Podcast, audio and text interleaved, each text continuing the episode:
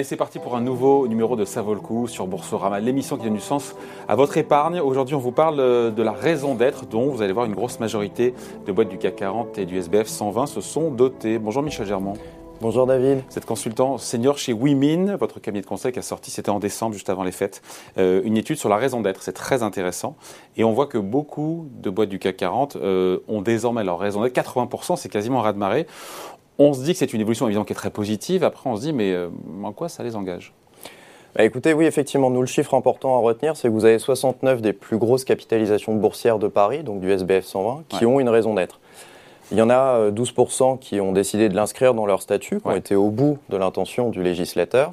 Mais vous avez la plupart qui l'ont mise dans leur document d'enregistrement universel euh, ou leur rapport de gestion. Et ça, c'est hyper important parce que les gens qui nous écoutent le savent.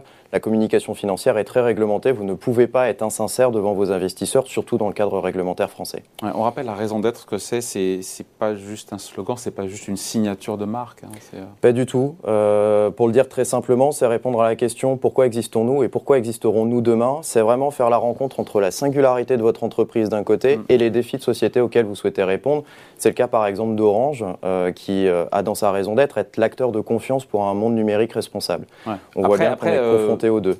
Quand on lit, on écoute ces raisons d'être, elles sont toutes pétries de bonnes intentions. Mm. Voilà.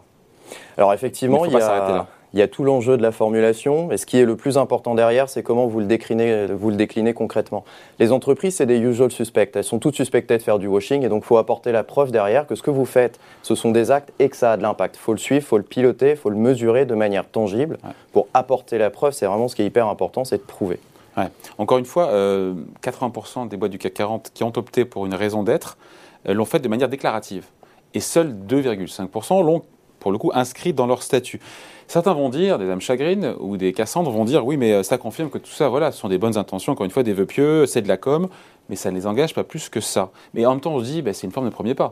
Il faut bien y aller au bout d'un moment, il faut bien se lancer. Ben exactement, faut se lancer. Celles qui ne se lancent pas aujourd'hui, du coup, quand on voit le temps que ça nécessite, vont forcément être en retard demain. Ce qui est important à retenir, c'est que les entreprises le font et le font progressivement. Donc euh, aujourd'hui, vous le dites, on en a 6 euh, sur 10 dans le SPF 120. Moi, ce qui fait que je me lève tous les matins, c'est pour qu'on atteigne le 10 sur 10 et surtout que ça contribue réellement à une transformation positive de la société. Je vais vous donner un exemple, c'est ICAT qui a inscrit sa, euh, sa raison d'être dans ses statuts et qui a développé derrière une nouvelle offre immobilière naturellement chez soi qui fait un mix entre l'accès au logement et l'accès à la vraie nature. Pas juste la décoration avec des belles essences qui sont sympas à regarder, mais vraiment une expérience de nature, celle où vous allez être confronté au quotidien, celle qui fait que vos enfants vont pouvoir jouer et que vous allez bénéficier aussi d'une vraie biodiversité. Et juste, en quoi le fait d'inscrire euh, une raison d'être dans ces statuts, en quoi c'est contraignant pour la direction de l'entreprise? Très peu, très peu l'ont fait en matière, encore une fois, de SBF 120 ou de CAC 40. Alors ça, faut se Et pourquoi le rechigne à passer le pas, à passer le cap? Ou bah est-ce que c'est l'étape suivante Parce que justement, c'est euh, contraignant. Euh, c'est le code de commerce. Oui, mais ça le rend plus crédible pour le coup. Ça le rend plus crédible, mais il faut vraiment que la transformation soit faite en profondeur. La raison d'être, c'est un vrai projet d'entreprise, c'est une vraie stratégie de gestion. C'est pas quelque chose qu'on peut juste formuler sur un coin de table.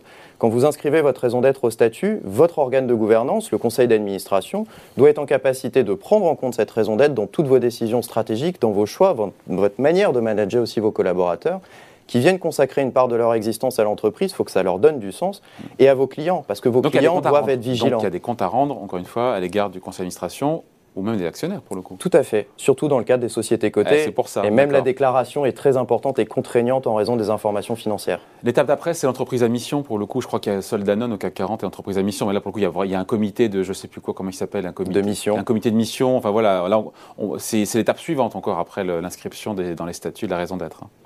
Exactement. Alors après, Danone n'est pas la seule société cotée à mission en France. Vous avez aussi, euh, mais en CAC 40, vous avez Voltalia par exemple dans le domaine de l'énergie. Euh, ce comité de mission, effectivement, c'est un organe de gouvernance. C'est ce qui va permettre aussi d'apporter, avec un organisme tiers indépendant qui va contrôler l'effectivité de la mission, apporter la preuve tangible que l'entreprise a bien mis en œuvre tous les moyens nécessaires et faire un rapport annuel indépendant du reste de la gouvernance de l'entreprise. Donc il y a trois niveaux. Il y a la raison d'être déclarative, premier pas raison d'être dans les statuts de l'entreprise, et puis société à mission. Exactement, c'est ça. Après cette raison d'être, encore une fois, on revient à ça. Euh, comment elle, doit, elle peut se décliner de manière opérationnelle au quotidien dans l'entreprise? Comment on embarque les équipes? Et en même temps ça doit les motiver, j'imagine. Comment est-ce que voilà, ça infuse? Comment est-ce qu'on voilà, comment est-ce que ça se transmet à toutes les strates de l'entreprise? Bah écoutez, tout à l'heure, je vous Et dans les mentalités, surtout. Exactement l'exemple d'ICAD. la raison d'être, c'est la fin, parce qu'elle est assez longue, des lieux où il fait bon vivre, habiter, travailler. Euh, concrètement, du coup, c'est poser la question au sein du COMEX d'ICAD, comment est-ce que l'on va aller toucher tous nos collaborateurs? Bah, La direction financière a du coup mis l'accent sur tout ce qui va être derrière ces émissions. Donc encore aujourd'hui, ils ont euh, annoncé le succès d'une émission euh, Green Bonds. ils ont, ce que je vous disais sur la partie logement, lancé un programme 10% des logements, 10% moins cher, ou un programme de promotion immobilière qui est le naturellement chez soi. Et chaque direction a pris en main en autonomie, mais de manière aussi collective, les axes, les actions qu'ils allaient mettre en œuvre, et puis derrière, quels indicateurs on met pour apporter la preuve aux investisseurs et aux collaborateurs que ce que vous faites est sincère. Avec des objectifs fixés, chiffrés à atteindre. Exactement. Alors vous avez les objectifs chiffrés quand c'est métrique, vous avez aussi des objectifs qui sont est-ce qu'on l'a fait, est-ce qu'on ne l'a pas fait? Il y a un certain nombre de euh, choses qui peuvent se mettre en place et euh, il s'agit surtout d'avoir le déclic, d'impulser dans la culture d'entreprise une transformation de la manière de manager. D'ailleurs, je reviens un petit peu en arrière, mais cette raison d'être, quand elle est élaborée, euh, imaginée, c'est le fruit d'un travail collectif, c'est pas juste au sein d'un conseil d'administration ou d'un COMEX qu'on trouve ça. Il faut embarquer tout le monde, notamment les collaborateurs, pour que derrière, après, ils déploient cette raison d'être au quotidien dans leur travail.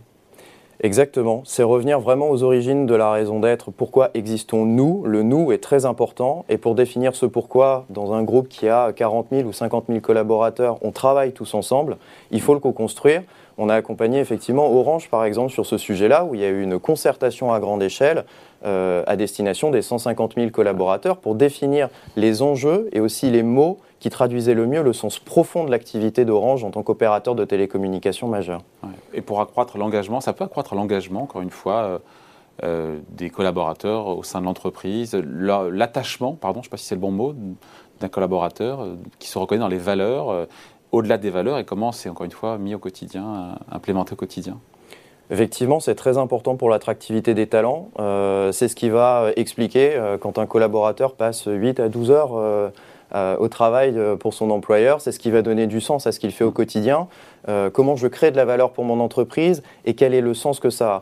Vous aviez le PDG d'Edenred qui était là il y a quelques mois et qui parlait justement d'une étoile polaire. C'est vraiment cette idée de la boussole qui vous permet de vous dire dans chaque décision, mais aussi dans chaque tâche au quotidien, la manière dont je travaille, la manière dont je développe mon business se fait dans une direction précise qui est celle de justifier que l'on existe bien pour cette raison-là et qui fait que demain vous continuerez à exister. C'est vraiment l'enjeu des entreprises, avoir une contribution positive à la société pour continuer à exister face aux grands défis que l'on a aujourd'hui. Ce qui peut d'ailleurs retenir les talents en interne et attirer aussi les talents euh, qui sont à l'extérieur de la boîte. Tout à fait. C'est autant un actif de recrutement que qu'une marque employeur pour la rétention des talents. Après, on finit là-dessus, mais est-ce que, euh, Michel Germont, il n'y a pas un risque d'image pour les boîtes qui, euh, qui se dotent d'une raison d'être, contraignante ou pas, et quand tout ça n'est pas suivi d'actions ou d'effets On n'en est pas encore là, mais il y aura un risque d'image?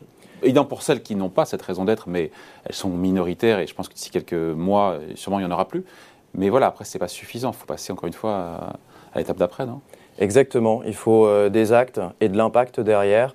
Euh, les entreprises sont toutes exposées au washing. On parle beaucoup du greenwashing, mais ce n'est pas le seul. Il y a aussi la question du fair washing, qui est de la sincérité que vous avez à travers votre raison d'être. Quand vous clamez avoir des intentions, quand vous révélez le sens profond de votre activité, il faut derrière montrer que ce sens a de l'impact sur les investissements que vous avez, sur votre politique managériale et sur votre façon, de manière générale, de transformer votre projet d'entreprise pour plus de durabilité. Je ne veux pas être négatif, mais il n'y a quand même pas des boîtes qui, pour qui ça reste de la com, qui n'ont pas bien pris conscience que derrière, il faut encore une fois avoir des objectifs et, décliner ça au quotidien.